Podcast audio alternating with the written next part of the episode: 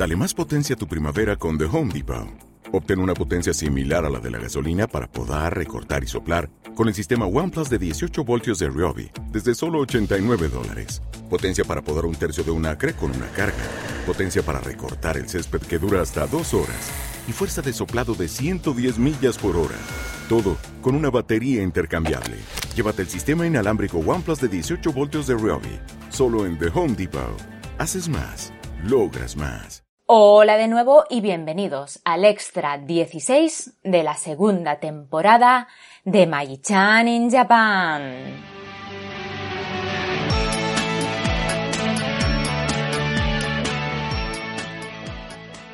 Hola, ¿cómo estáis? Yo estoy muy bien. Hoy hace un día estupendo en Tokio, un día de verano auténtico. Hemos tenido muchos días de lluvias. Creo, bueno, los que me seguís por Instagram, supongo que visteis mis stories hablando sobre algunas inundaciones que ha habido. Eh, por suerte en Tokio no llegó a pasar nada grave y estamos bien.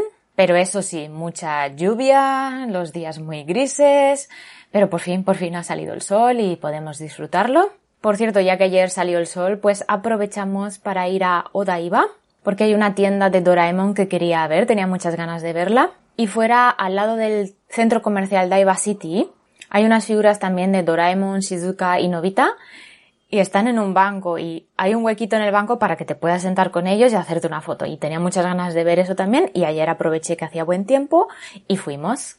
He subido bastantes stories a Instagram, lo dejaré en destacados para que podáis verlo cuando queráis. Y bueno, vamos ya al episodio de hoy, que bueno, iba a decir que es una continuación, pero no exactamente, pero sí que está muy ligado al extra número 15 que grabé hace un par de semanas. Mejor dicho, que publiqué hace un par de semanas. Pero bueno, no es necesario escuchar ese extra, aunque sí recomendable, si vais a escuchar este episodio número 16.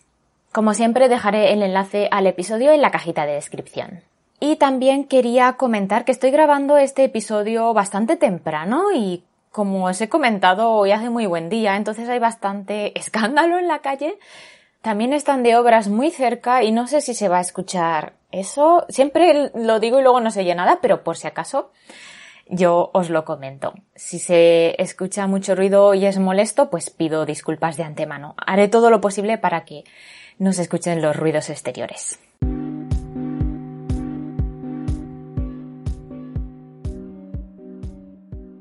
Vale, entonces vamos ya al episodio. En este episodio os voy a hablar de algunos platos que podéis cocinar si venís a vivir a Japón. Por supuesto, si venís de turismo también los podéis hacer, pero mmm, tampoco tiene mucho sentido, ¿no? Eh, sobre todo porque, bueno, nos, mmm, nos solemos alojar en hoteles, entonces ahí pues no hay cocina. Quizás si te alojas en un apartamento que tiene cocina, pues Sí, sí podrías cocinar, pero bueno, si vienes de turismo yo creo que lo ideal o lo más recomendable es probar la cocina japonesa en los restaurantes, ¿no? Tampoco tenemos mucho tiempo de cocinar porque estamos haciendo turismo. Así que el episodio de hoy va más enfocado pues a las personas que quieran venir aquí a vivir o personas que no sepan ca casi nada apenas de la comida japonesa o mejor dicho de cómo cocinar esos platos japoneses y quieran hacerse una idea un poquito básica, porque, bueno, principalmente este podcast lo hago porque yo tuve bastantes problemas al principio cuando vine a vivir aquí a Japón, porque yo apenas sabía cocinar. Es que ni siquiera sabía cocinar la comida española y ahora os voy a contar un poquito esto, más en detalle.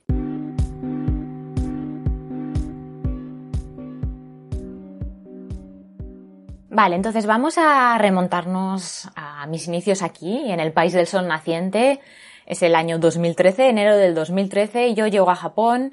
Yo conozco la cocina japonesa porque, bueno, yo he venido dos veces como turista y, bueno, allí en Barcelona, mi ciudad natal, pues también en ciertas ocasiones he ido a restaurantes japoneses y la he probado. Entonces, más o menos la conozco, sé de qué va.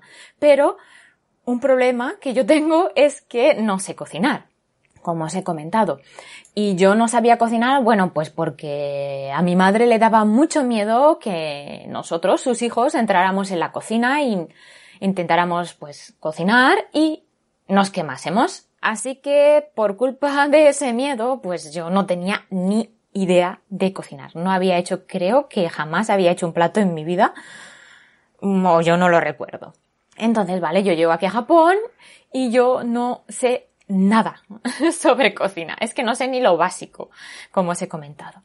Entonces, ¿qué pasa? Primero, yo no sé cocinar, ni siquiera la comida de mi país. Y segundo, lo que os comentaba el otro día en el episodio de los supermercados. Yo llego al supermercado y, bueno, sí hay mm, productos que son comunes a los que, es decir, los mismos, que yo puedo encontrar en mi país, pero veo muchas cosas, sobre todo ciertas verduras, pescados y condimentos, etcétera, que yo no he visto en mi vida o los he visto, pero yo no sé cómo se cocinan. Son muy, muy diferentes a los productos que hay en mi país. Bueno, estoy diciendo, no sé cómo se cocinan porque son diferentes los productos que hay en mi país, pero es que tampoco sé cocinar los productos de mi país.